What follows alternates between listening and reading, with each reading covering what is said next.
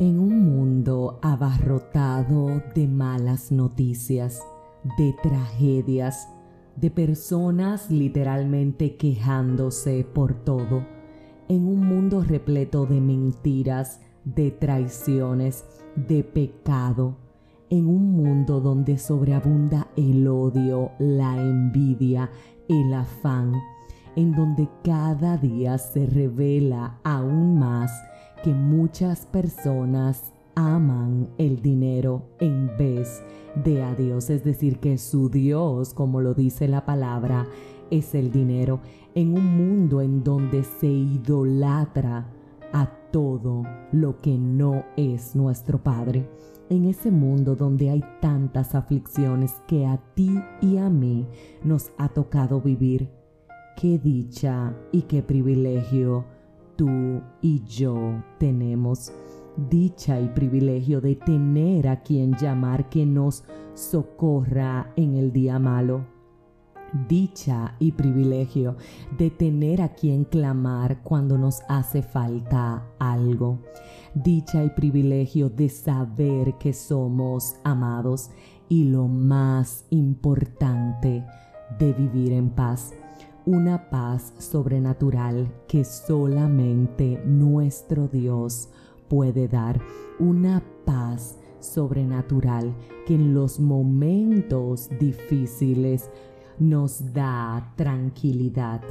Qué dicha y qué privilegio poder decir yo soy hijo o hija de Dios. Yo no estoy solo. Yo tengo un Padre que me cuida en los momentos de dificultad. Me abraza.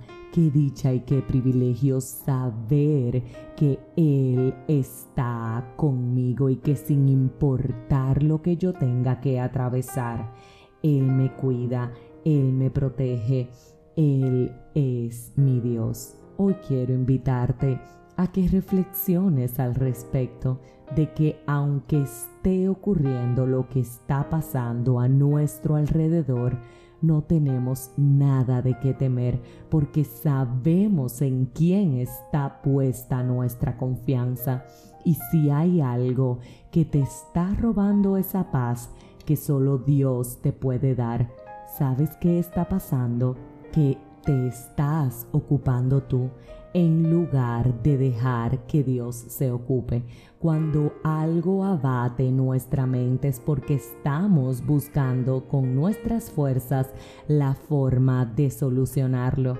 Y sí, la solución de todo lo que atravesamos no somos nosotros quienes la tenemos a nosotros nos toca ocuparnos, no preocuparnos, porque la batalla quien la pelea no somos tú y yo, es Dios. Nosotros somos el canal por medio del cual se le muestra al mundo su gloria, pero todo lo que tiene que ver con resolver esa situación, quien lo hace es Dios. Nos da pautas que tenemos que seguir, pero el milagro quien lo completa es Él.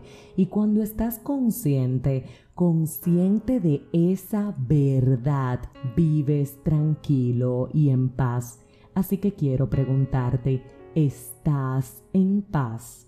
Vives tranquilo, tienes una vida que a pesar de atravesar momentos difíciles puedes decir, mi confianza está en Dios. Si la respuesta a alguna de estas preguntas es quizás un no o un tal vez, haz que hoy sea el día en que eso cambie. Renueva tus fuerzas entregándole al Padre esa situación que no te está dejando estar en paz. Toma la decisión de decirle, tómalo en tus manos y hágase tu voluntad. Repito, hágase tu voluntad. Confía en el Señor y Él se va a ocupar de tus caminos porque así lo dice en su palabra. Entonces dicha la nuestra de poder contar con Él y no lo vamos a honrar probándole que ciertamente confiamos en Él. Sí toma la decisión sabia de crear conciencia de saber el privilegio que tenemos al contar con el maestro de maestro y el dueño del universo. Por eso hoy confía en él.